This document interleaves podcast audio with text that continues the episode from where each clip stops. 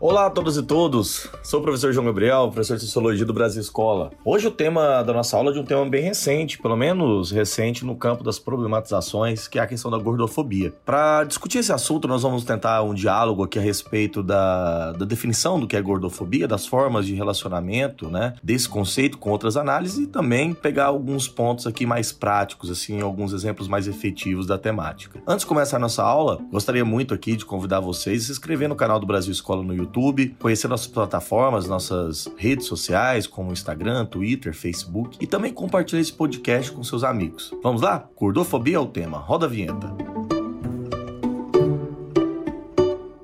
Pessoal, é, podemos começar mais ou menos refletindo sobre a seguinte questão. Nos últimos anos, o tema da obesidade vem sendo amplamente discutido nas redes sociais, né, em conversas de família, enfim, nas formas mais simples possíveis. Afinal, o ser obeso é uma questão de doença, ser gordo é sinônimo de feiura. Esse tipo de pensamento tomou muita força nos anos 90, na década de 1990 e no início dos anos 2000, quando o padrão de ser magra, principalmente magra, e aí eu quero destacar aqui a questão feminina, tornou-se um grande objetivo imposto por uma indústria cultural da moda às mulheres. E graças a uma expansão da comunicação e da ideia de corpo ideal. Uh, nos anos 90, a obesidade passou a ser vista como um mal, né, a ser combatido pela medicina, e o corpo magro começa a ser reconhecido como uma espécie de ideal de beleza e uma espécie de princípio de saúde, hipótese que perdura até os dias atuais. Né? Existe de fato uma ditadura da magreza que trouxe consigo um preconceito, né, contra as pessoas gordas, intitulado hoje de gordofobia ou até de lipofobia, o preconceito contra obesos, ele nasce,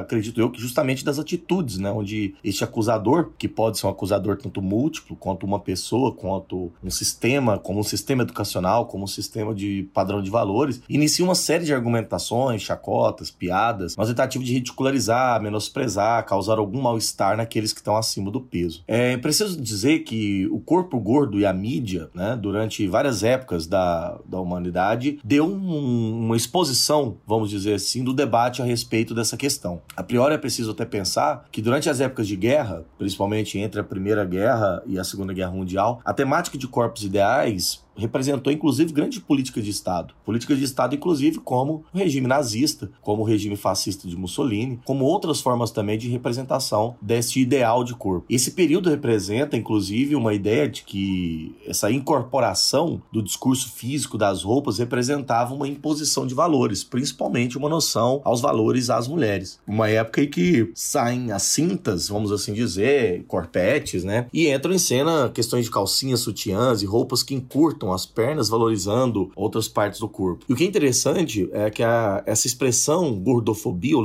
lipofobia e a temática ganharam muita força no Brasil em 2009, quando surgiu a personagem gorda Persephone, interpretada pela atriz e comediante Fabiana Carla, né? Numa novela da Rede Globo chamada Amor à Vida. E o objetivo da personagem na trama era perder a virgindade né, já na faixa dos 30 anos de idade. E Persephone tinha uma vida financeira, profissional super estável, mas para se manter incluída na sociedade, ou seja, nos valores, nas relações, é, e conseguir um relacionamento amoroso, ela tinha o objetivo de emagrecer a todo custo, né, fazendo dietas inclusive mirabolantes. Né. Essa situação aparecida aconteceu na vida real de fato mesmo com a modelo plus size, né? A chamada Bia Gremion, que antes mesmo de aceitar-se como gorda, ela conta numa entrevista, né? Ela tentou fazer várias dietas, inclusive a chamada dieta do tic-tac, né? No qual ela, ela diz mais ou menos assim: a minha vida inteira eu fiz dieta. Teve uma dieta que eu só comia tic-tac, outra dieta que eu só comia sopa, dieta que a, antes de fazer né, a cirurgia bariátrica, que eu comia apenas bolacha e chazinho, ela comenta. O fato acontece em todas as partes do mundo, né? As mais diversas esferas se nós pegarmos aqui é, em casos bem específicos, em 2016, a atriz Dani Matters, né, uma modelo da revista Playboy, envolveu-se numa polêmica muito,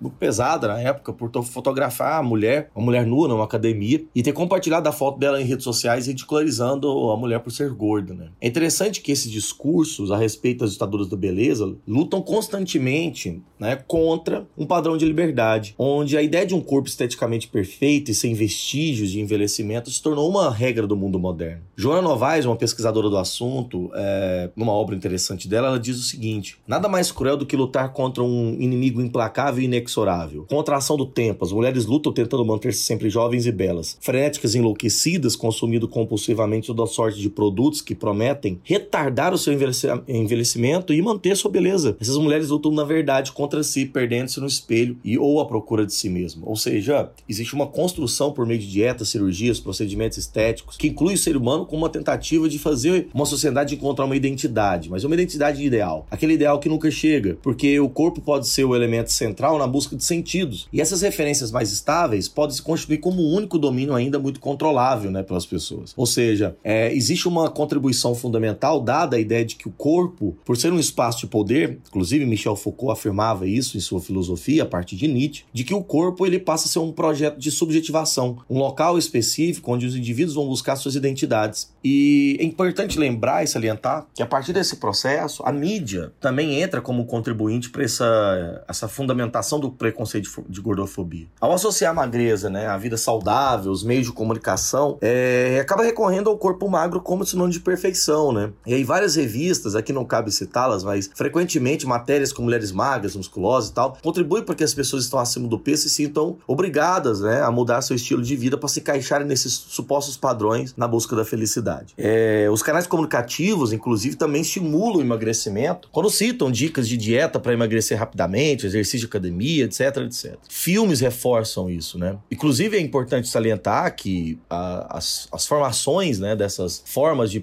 de, de, pertencimento ao corpo não são novas. A filósofa Márcia Tiburi, pesquisadora brasileira, a, aponta a ideia de que a gente vive hoje num mundo que considera o corpo sem gorduras como ideal. Ou seja, a gente tem uma sociedade que criou uma chamada ideologia né, do, do corpo perfeito. As mulheres constroem as suas formas de eliminação, padrões que inclusive aproximam do padrão geométrico de racionalidade do mundo grego. É interessante lembrar que outra vertente a ser discutida, não só a questão fundamental aqui da mídia, mas a questão da moda, né? Ou seja, o corpo também é influenciado pelas tendências de moda. Antigamente, por exemplo, as mulheres gordas precisavam vestir maiô na praia, roupas pretas que escondessem gorduras e tal, ou roupas que deixassem mais magras, né? A fim de que grande parte da sociedade os aceitassem, né? Nesse princípio de esconder o corpo. Na atualidade, né, existe uma base de uma moral da boa forma, ditada por noções de beleza do que é decente, indecente, né? Considerado apropriado ou inapropriado com relação ao vestuário. Isso assume um parâmetro da adequação física, porque os padrões, né, vamos dizer assim, tecnoculturais do nosso tempo, ressaltam inclusive os padrões corporais de sensualidade, né? A gente tem um padrão sexual do exagero, a gente tem um padrão sexual da estética, né, é, belíssima da, do ser feminino, da perfeição, e ao mesmo tempo uma, um padrão, vamos dizer assim, do ser magro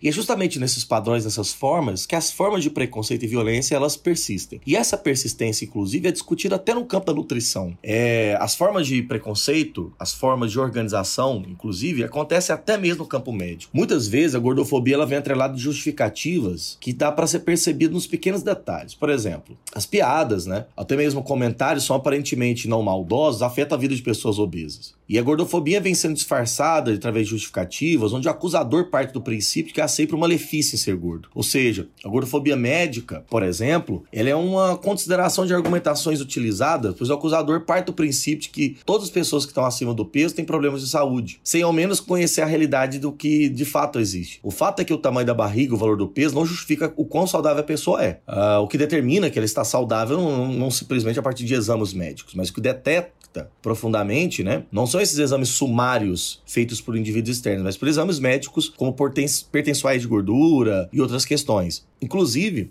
a própria OMS considera a obesidade como uma doença endêmica do século XXI, mas a ideia é de que nem todo obeso é doente. A questão real é essa, que nem todo obeso é doente.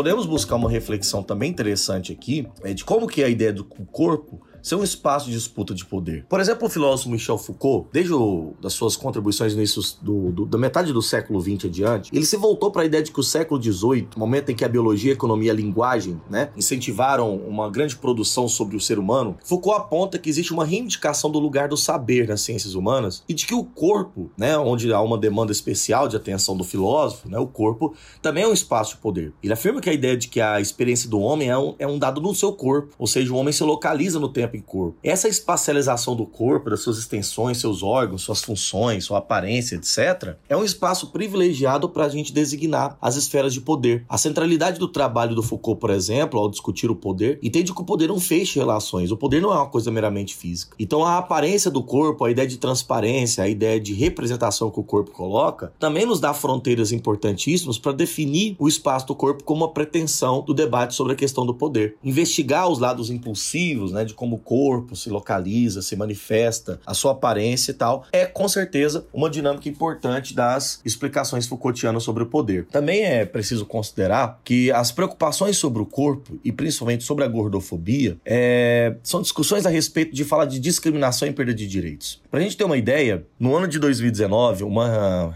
Pesquisa realizada pela, pela, pela Dove, né, uma, uma empresa de cosméticos, inclusive citada pelo site GL10, revela que aproximadamente 70% das mulheres não se sentem representadas por imagens que veem no seu dia. E 96% delas não se acham bonitas. Essa pesquisa aponta como a pressão estética afeta fundamentalmente o corpo feminino, impondo um padrão de beleza que às vezes é inatingível. Né? interessante é que quando a gente fala de gordofobia, a gente está falando sobre discriminação e sobre ser vista como doente, né, sem nenhum exame que comprova tal questão, como você tem anteriormente. Então, viver numa, numa, extrema, sociedade que é extremamente racista, gordofóbica, é, faz odiar o corpo. Né? O corpo e a sua cor está associado. E é preciso reeducar, né, para o corpo ser um processo de espaço político de beleza, de afirmação, de identidade. O corpo é meu, né? A gente tem que pensar isso. O corpo é nosso. O corpo se localiza em nós mesmos. E esse princípio de memória, de reconstrução sobre a valorização do corpo, passa por um processo de humanização. Nós não estamos aqui fazendo, não estou aqui fazendo uma apologia simplesmente ao ser gordo, simplesmente. Não é isso. Não é defender nenhum padrão. É a ideia de que os nossos corpos são variáveis e que não existe o um padrão universal para que fundamente a nossa nossa visibilidade. Né? O, a ideia do corpo gordo ser tutelado é o grande problema. O que nós precisamos desenvolver e garantir é direitos para os corpos. Direitos, que fala-se de direito à estima, direito à sua defesa, direito à saúde, direito à construção de si própria. Existe hoje todo um debate a respeito dos modelos plus size. E aqui nós podemos até nos considerar algumas questões importantes. Primeiro, não seria também mais uma forma do capitalismo incorporar mais um discurso e assim, né, se desenvolver na ganha de capital com corpos gordos? Ou seria uma forma de afirmação, uma valorização identitária? Fica aí uma questão, uma provocação para você pensar. O capitalismo, com certeza, ele cria discursos que amplificam todas as formas, por exemplo, é, de discurso até mesmo crítico. E essas críticas logo se tornam mecanismos de reprodução do capital. Mas, ao mesmo tempo, nós podemos falar de acesso à diversidade corpórea, inclusive falar de reconhecimento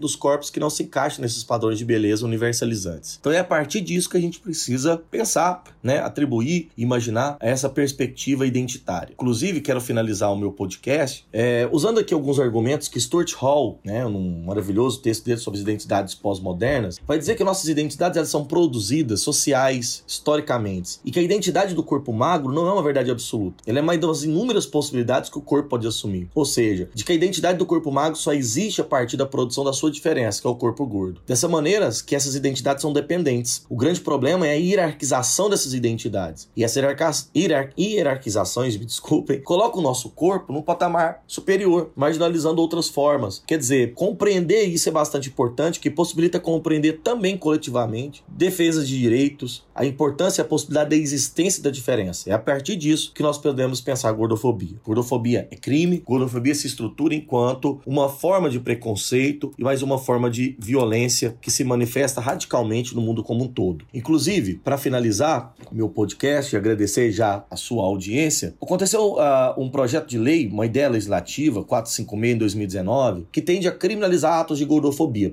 preconceito contra obesos como crime hediondo. O projeto legislativo, ele pressupunha, na verdade, criminalizar atos de gordofobia como crime hediondo e estipular uma pena de seis meses a quatro anos de reclusão e multa de R$ 1.200 sem direito à fiança, estabelecendo então um recrudescimento da lei. Me parece que a criação necessariamente de uma lei contra a gordofobia não é a única forma específica de combate. Essas formas de combate também acontecem pela educação, pelos valores, pela cultura do respeito, dos direitos sociais. Então me parece que apenas partir para o lado da criminalização, todos os grandes estudiosos do direito sabem muito bem que ela não é simplesmente eficaz. É preciso pensar em cultura, é preciso pensar em mudança de valores, em mudança de hábitos, né? Nós estamos falando de centenas de milhares de pessoas que sofrem com esse problema. Com o problema da gordofobia, não com o peso, mas simplesmente com a, acima de tudo, com preconceito. Então é isso. Muito obrigado à sua audiência. Até o próximo episódio e um grande abraço a todos. Opa, achou que eu ia esquecer de dar as minhas referências? Vamos lá, pessoal.